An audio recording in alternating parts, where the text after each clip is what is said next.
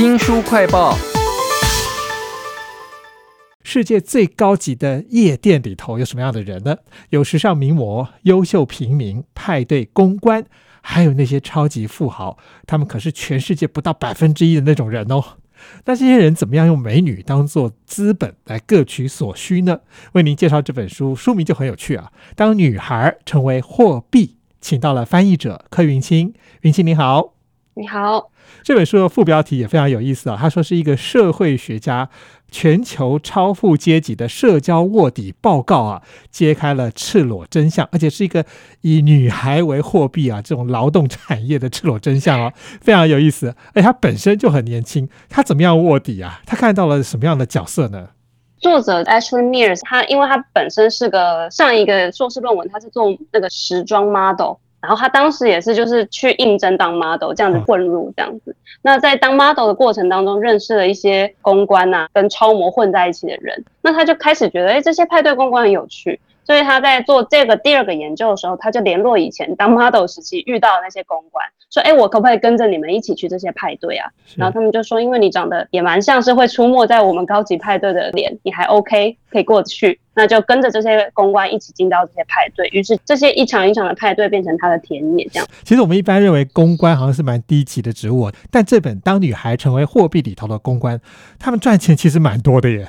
嗯，中文语境的公关好像有点夜店公关、牛郎的概念，但在这个派对当中，这个公关的角色是不同的。他们重要的职责就是要为这些高级的派对带来足够而且。要很优的人流，很优的意思就是说要好看、高级，然后让让人要够多，让场子看起来很澎湃。对一个夜店的人来说，这样子的派对，他形象才好。又优质又高档，帅哥美女都会出入，那这样这间夜店才赚得到钱，可以吸引到真正优质上游的客户。那这就是公关存在的目的。这本《当女孩成为货币》里面讲到这些人物的时候，都有故事，有人性。所以我看到其中一个叫做德瑞哈，他是阿尔及利亚的移民第二代，然后他就一直很想要借此来进入有钱人的社会的顶层啊，但他能不能成真呢？大家来看这本书吧。那书里面当然女孩成为货币，那女孩一定是主角。我看到就有个例子是说，有个珍娜，他想要进金融界工作太难了，所以这公关搭讪他的时候，就诱惑他说：“哎，你有可能会认识这些富豪，进入金融圈嘛？”那更有趣的是，这些美女啊，在高级的夜店里头，本身就有分阶层诶。是在这本书里面，我觉得特别有趣，是我们外面没有在开趴的人，我们可能搞不清楚，在这些顶级的派对里头，最高档的就是顶级的 top model。那这些 top model 他要很高很瘦，他不能太性感，因为过度性感看起来就比较廉价的。那我当然要先说这个逻辑是不会太性别平等的逻辑哦。那在这个 model 以下，就是长得有点像 model，但其实不是。那这些人被称为优秀平民，就是 长得不错的平民。然后在优秀平民往下，就是一般平民，就我们一般路人嘛。哦，那这个差异在公关跟夜店当中，还有在那些。呃，花钱的客户、富豪当中是一眼就看得出来的。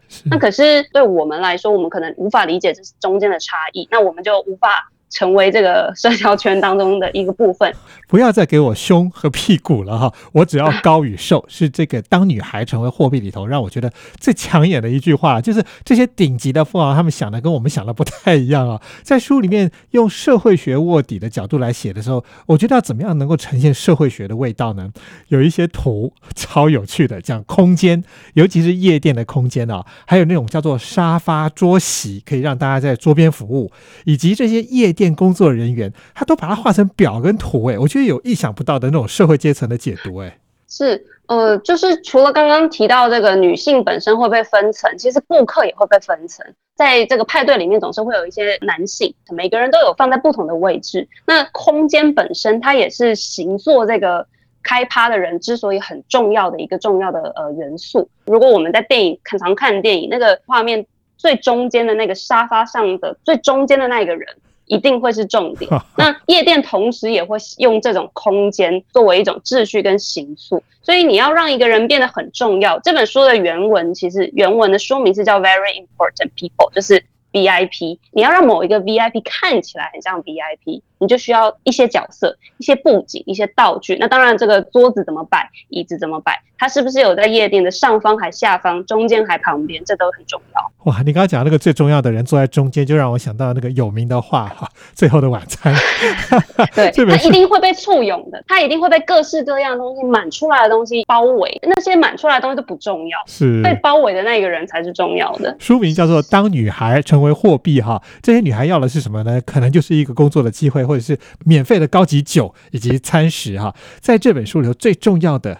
真正在转动整个阶层的，就是这些不到全球百分之一的顶级的有钱人了哈。那他们一个晚上可以花的钱有多少呢？你想象不到的。他们内心在花钱的同时，到底要盘算什么呢？怎么样展现权力呢？是因为呃，这本书如果大家有机会呃去看的话，它其中有一章是纳入了人类学的观点，就这很有趣。就是花钱不只是花钱而已，他花钱给别人看，他才可以创造他的地位感。就像我刚刚说，VIP 感是要被各式各样的道具。呃，衬托出来的，对于这些顶级有钱人来说，一个晚上花上万美金对他来说小钱，他可能觉得出去搭公车也差不多这钱。可是花钱办一个很奢华的派对，在他们的事业上、地位上有很大的效果。